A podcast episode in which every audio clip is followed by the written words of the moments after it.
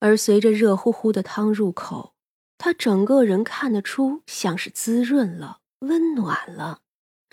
吃饱后，他笑了笑：“ 真是多谢大人这一碗汤，真叫我临走也走得不后悔呢。”三娘笑了笑，随即一挥，那碗碟就飞回了厨房。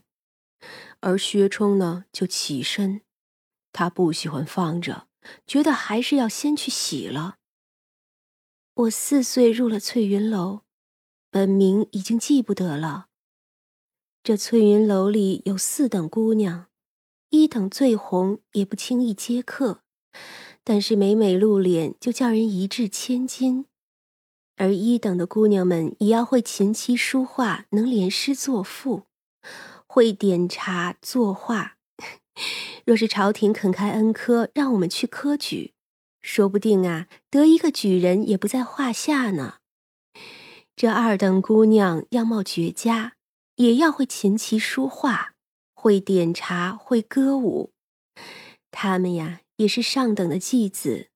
那三等的呢，就差了些，必然要有好容貌。如若没有，也得有些伺候男人的本事。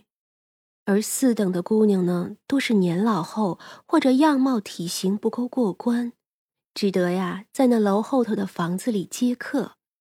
而接的呢，也都是些不入流的。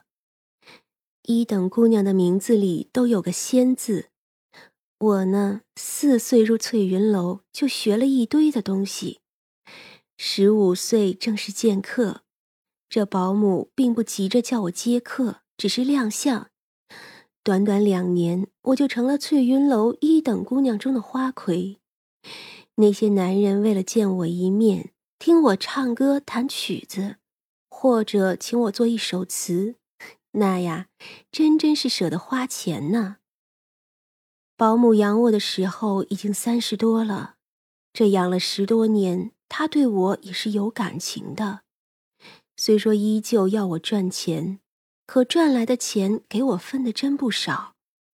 他只对我说：“不要想着嫁人了，一入青楼，一辈子也洗不白的，嫁给谁都不会好过。”十七岁那年，我开始接客，第一个就卖了个高价。那时还没有战事，这江南富庶，多的是人愿意花钱。今年我已二十五岁了，上天厚待我，人呢依旧生得迷人，迷男人。这杨宁不是我遇见第一个要替我赎身娶我的男人。但我身在青楼这么多年，却第一次生出要离开的心思。其实啊，他是看到了那些从北边流浪过来的妓子，他们明明也年轻，却一路不知怎么来的，人呀已经被糟蹋坏了，没有钱，也没有傍身的本事，只能沦落进个大青楼，做最低级的那种姑娘，所以。他怕了，慌了。我想跟他走，若是再起战事，至少自己有容身之处。至少他是有名分、有家的，而不是青楼中飘零无助的姑娘。保姆呢，竟也就同意了。赎身的银子要的很少，他只对外说：“我老了，不如全了母女情分。”反正啊，也做不了多久了。二十五岁，在这个年代，真的已经是不年轻了。至少作为一个青楼姑娘来说，是真的很不年轻了。这些年，我攒下了很多钱，还有珠宝。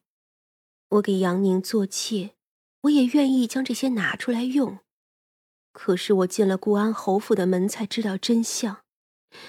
原来是杨宁买通了楼里的一个仆人，从他的嘴里打听到我身家不菲，所以，所以从一开始这就只是一个局。你能想到吗？杨宁一开始来找我的钱都是借的，而我呢，这么些年富贵的，不富贵的，真心的，不真心的，见过太多的人了。可我呢，却一头栽进杨家这个狼窝。我受骗也就算了，我都认命了。当时我就心想，如果就此换来一个安稳，哪怕以后都彻底失宠也没有关系。我只是很累了，而青楼里不是个能休息的地方。可惜呀，没有。我把全部身家都给了他们，可他们呢，还是不知足。杨宁的嫡妻刘氏很辣。他厌恶我作为一个青楼女子与他共侍一夫，他将我打得遍体鳞伤。我在杨家十七天，您都想不到我是怎么过的。杨宁那个畜生啊，他竟然骗了我还不甘心，竟要我与他合作去骗保姆。是，保姆是个老妓子，可他对我很好。况且他也不欠我什么，我做不到。那一天我被失手打死，可我死之前，杨宁与他哥哥一起，他们一起，一起。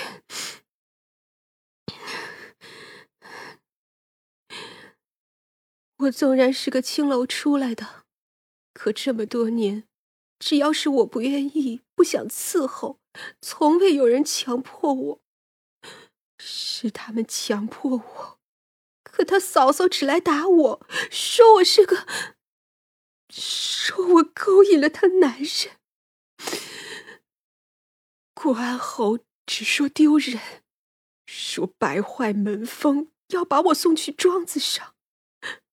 可我到底做错了什么？我哭过，求过。我求他们放我走，我什么都不要，让我走就好。可怎么也没有想到，他竟然还要脸！他们骗了一个青楼女子的全部身家，又怎么会叫她走呢？那两个女人往死了打他，旁边那些人就看着。当时的妙仙。痛极、怒极、恨极，我诅咒他们，要他们断子绝孙，要杨家只剩一个杨宁，如狗一样活着。大概是他的诅咒太过用力，令杨宁的哥哥愤怒，所以他拿起一个砚台。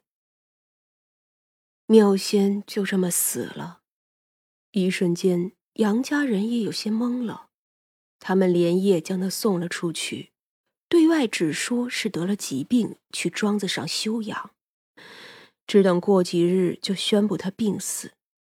再说了，只说是病传染，到时候人都已经烧了，谁还能有什么把柄？何况这样出身的女子，又有谁会来替她讨公道呢？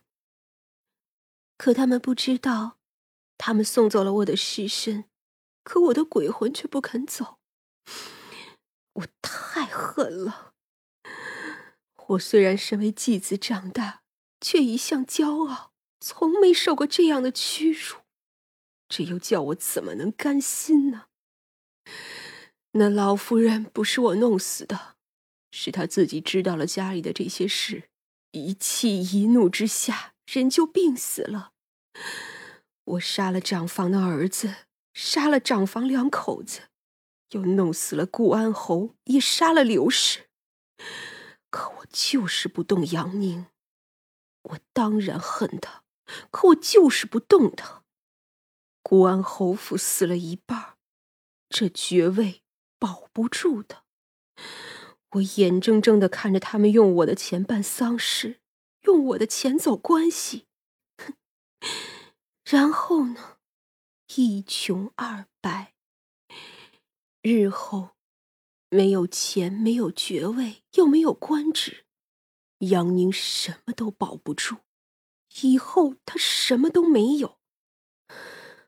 我杀了人，我宁愿去地府受罪，那是我甘心的。可他将来死了，难道不要背负害了我的罪孽吗？就算我看不见，我也要叫他承受。